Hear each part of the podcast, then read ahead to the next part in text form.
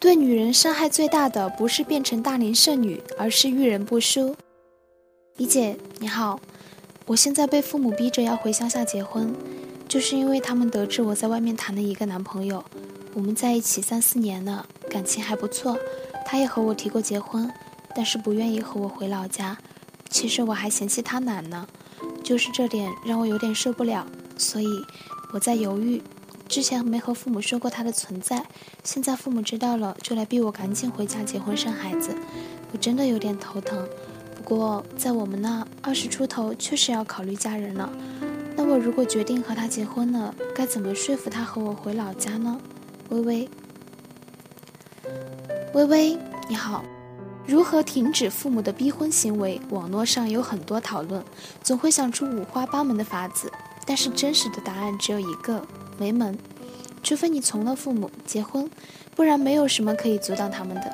因为父母们逼婚的出发点就是他们那个时代的传统观念：男大当婚，女大当嫁，不结婚就是不完整的人生。我们能做的就是理解他们，至于选择结不结婚，就是你自己的事情了。就如父母还是会逼婚，但日子是你自己过。你才是二十出头的年轻人，初入社会，还没有太多的经历和经验，心智不成熟，三观未定型，正是一脸稚气、心性浮躁的时候。而你还没有真正领悟结婚的责任和义务，也没有做好面对婚后充斥着柴米油盐酱醋茶的生活。这时候，你结婚或许是头脑一热，或许是父母逼迫，不管是哪一种，你能保证你们的感情经得起漫长岁月的考验吗？除了你的稚嫩，还有很多你们俩之间的问题没有解决。你嫌弃他生活习惯不够好，他不愿意和你回老家乡下结婚，这些问题在婚前都不能得到妥善解决，难道留到婚后就能解决吗？所以，一姐不建议你现在把如何说服他和你回老家作为首要问题，而是好好思考下你要如何面对婚姻这座围城。其实，早婚不反对，但一定要找对人。对女人来说，可怕的不是老大不婚，而是遇人不淑。以前看过一个血淋淋的例子：二十三岁的小美在本科毕业不久后就选择了结婚，在第二年诞下了一对双胞胎。婚前和丈夫的感情很好，婚后却战火不断。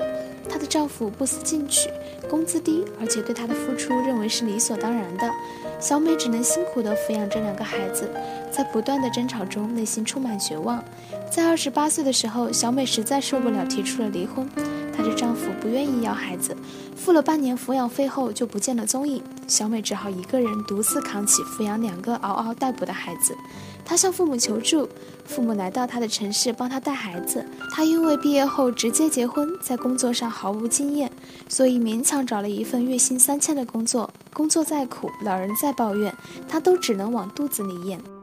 据二零一六年社会服务发展统计公报，二零一六年依法办理离婚手续的共有四百一十五点八万对，比上年增加百分之八点三。